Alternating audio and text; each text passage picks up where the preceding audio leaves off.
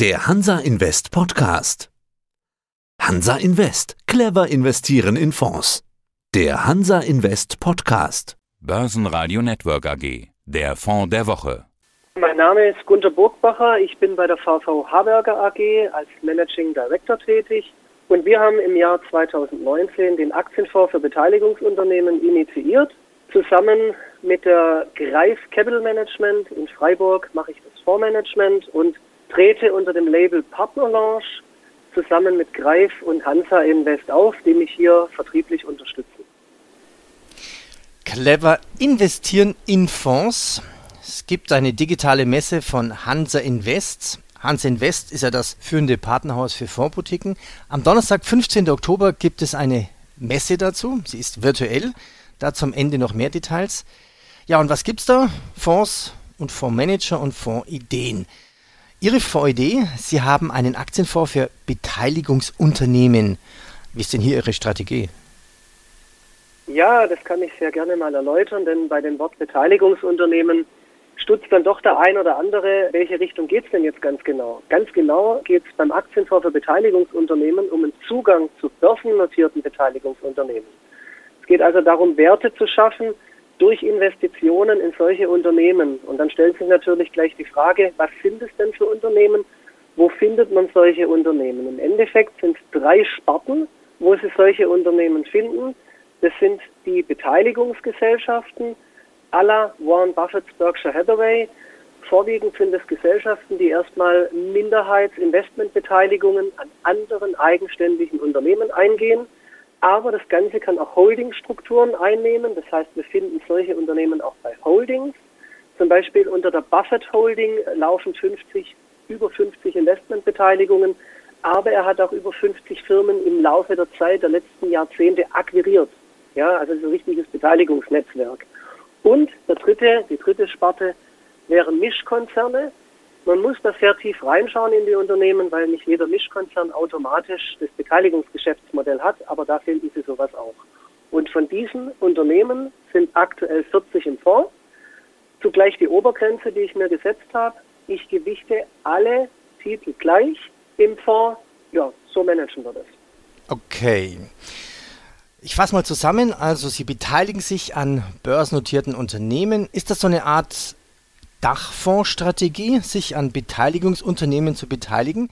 Ist das nicht etwas wie die höchste Stufe eine Diversifizierung? Denn die Beteiligungsunternehmen versuchen sich ja auch, sich selbst zu diversifizieren. Ja, das ist ein äh, sehr, sehr wichtiger Aspekt. Also im Endeffekt hat man natürlich, wenn man ein Beteiligungsunternehmen betrachtet, einen gewissen Vorcharakter. Was diese Unternehmen auszeichnet, die ich selektiere, sie haben einen hohen Cashbestand. Sie haben ein Geschäftsmodell, das regelmäßig stabilen Cashflow generiert und den Cashflow können die Unternehmen eben wieder investieren in weitere Beteiligungen oder halt um Beteiligungen aufzustocken oder auch Akquisitionen zu tätigen. Jetzt kommt natürlich das, was Sie angesprochen haben, wenn man jetzt 40 Unternehmen nimmt, die man gleichgewichtet besetzt, dann hat der Investor 40 Profis, die für ihn arbeiten, das wäre ja wie der Gedanke 40 Fonds und indirekt über 5000 Beteiligungen. Ja, also ich habe das bis in die Tiefe ermittelt, weil diese Firmen natürlich teilweise auch noch eine Tochtergesellschaft haben, die dann auch nochmal Beteiligungen eingeht. Also da kommt eine ganze Menge zusammen. Aber ich würde es jetzt nicht direkt mit, also es hat die Vorzüge eines Dachfonds, hat aber nicht die Kosten eines Dachfonds und es ist natürlich ein Aktienfonds. Das heißt, wir haben durch diese Diversifizierung mit Sicherheit natürlich Private Equity Komponenten in der Tiefe und wir haben auch das Thema Cash, Cashflow. Aber was wir nicht haben, ist wie bei vielen Dachfonds dann riesengroße Streuung über verschiedene Anlageklassen. Das haben wir nicht. Aber die Frage ist, lässt sich damit auch wirklich Performance machen. Sie schreiben ja in Ihrer Präsentation, die Sie mir geschickt haben, Warren Buffett ist, ist einer der erfolgreichsten Investoren der Welt und gilt immer als Maßstab für die, die von sich behaupten, dass sie gut sind. Wie vergleichen Sie sich denn mit Warren Buffett? Ja, also so habe ich das eben die letzten Jahrzehnte wahrgenommen. Beteiligungsunternehmen, ich habe in dem Bereich über 20 Jahre Erfahrung und Berkshire Hathaway prägt einen dann natürlich. Und viele Viele schauen immer nach Omaha, ja. Warren Buffett ist so das Orakel aus Omaha, wird er von vielen bezeichnet.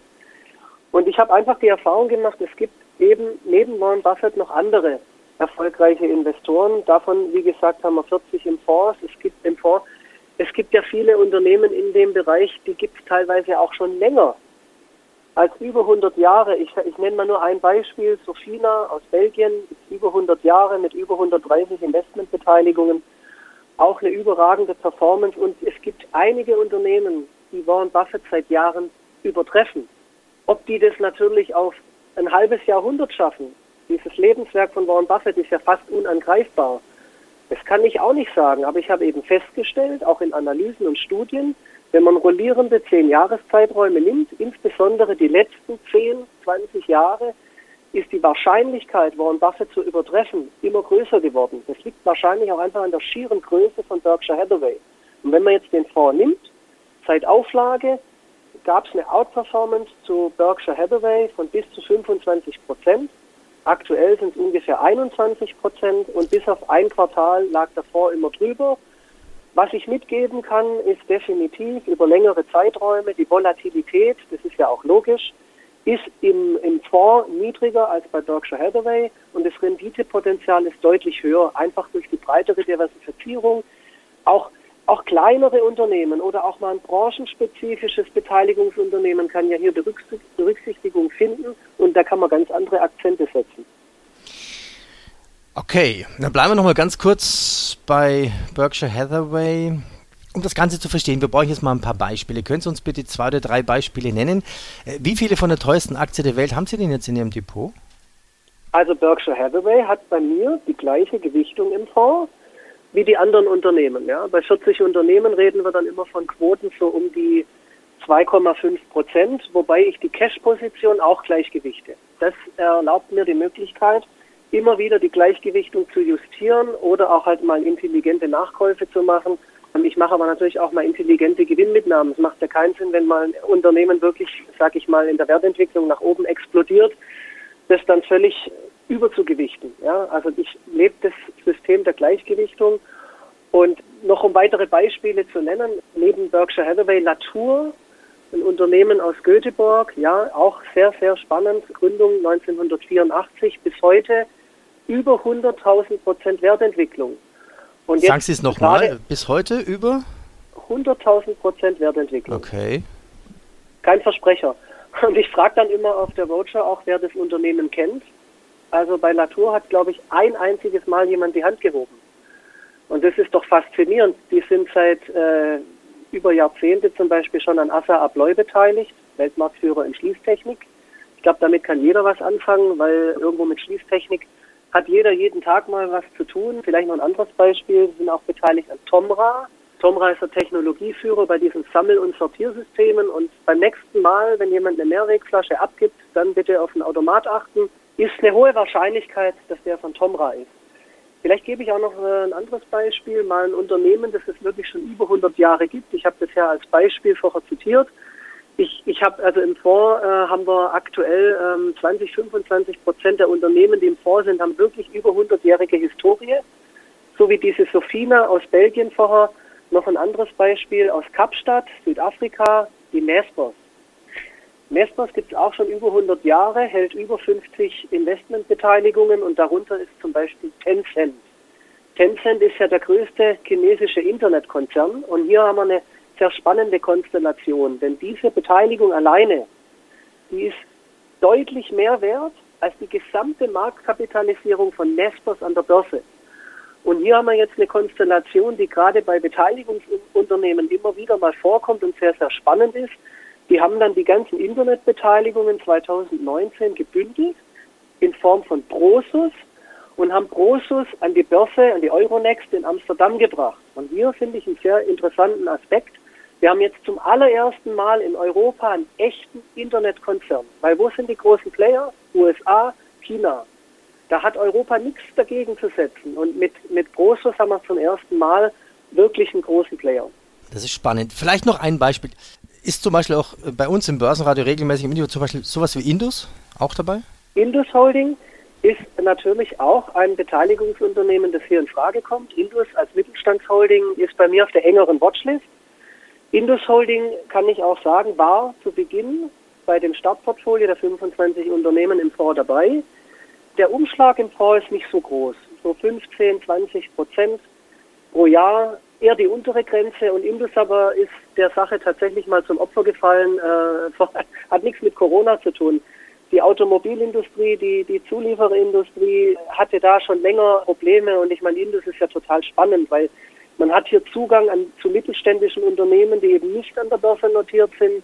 Viele Hidden Champions, also Weltmarktführer, die man sonst gar nicht kriegen kann. Deswegen ist Indus ist bei mir relativ weit oben auf der Watchlist. Aber wenn natürlich die Performance nicht passt, muss ich mir überlegen, will ich so ein Unternehmen ein, zwei Jahre über die Gleichgewichtung mitziehen. Da, da sind wir am so spannenden Punkt. Wie oft wechseln Sie Werte aus?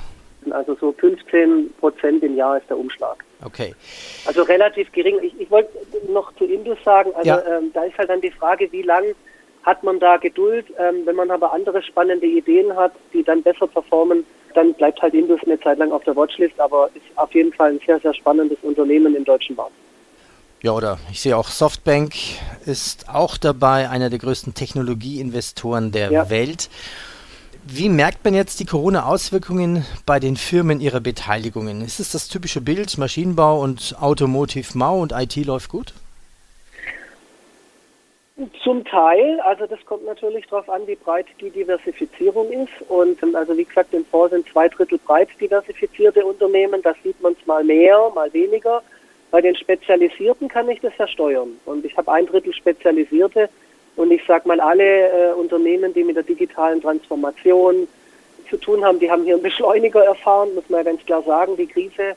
Auch diese Krise wird durch Innovation in Anführungszeichen gelöst. Ja, also das sieht man ja über Jahrzehnte, dass viele Krisen irgendwo durch Innovationen äh, dann gelöst wurden und es ist dann eigentlich eher ein Beschleuniger. Und in dem Fall ist definitiv bei der digitalen Transformation zu finden, bei wissenschaftlichen Anwendungen. Da würde ich jetzt zum Beispiel, kann ich Thermo Fisher Scientific zitieren oder als Beispiel nennen, die im Fonds. Die, die hat auch über 100-jährige Tradition, hat über 50 Unternehmen akquiriert. Das ist äh, der Investmentstil Buy and Build, also dass man Unternehmen weiterentwickelt, integriert und die dann in den Gesamtkonzern aufgehen.